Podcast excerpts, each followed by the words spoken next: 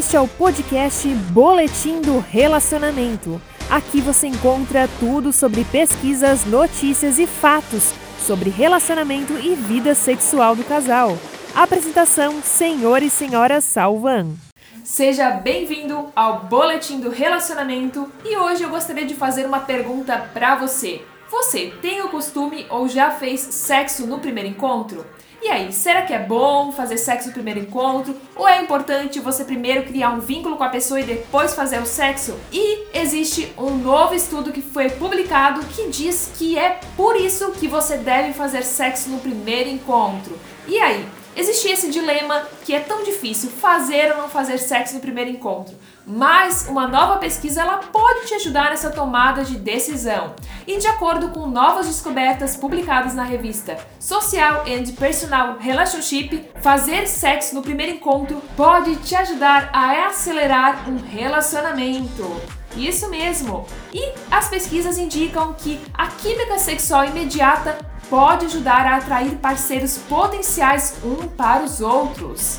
Pois o sexo ele pode preparar o cenário para aprofundar a conexão emocional entre estranhos. Isso também vale para homens quanto para mulheres, porque o sexo motiva os seres humanos a se conectarem independentemente do gênero. Durante experimentos, pesquisadores reuniram homens e mulheres antes de testá-los a quatro estudos diferentes.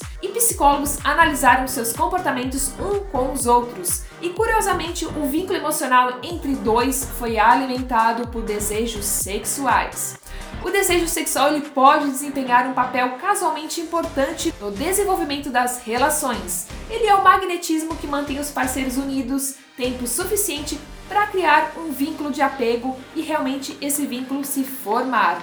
Então, para o primeiro estudo, 36 mulheres e 22 homens foram convidados a fazer uma sincronia labial com música pré-gravada.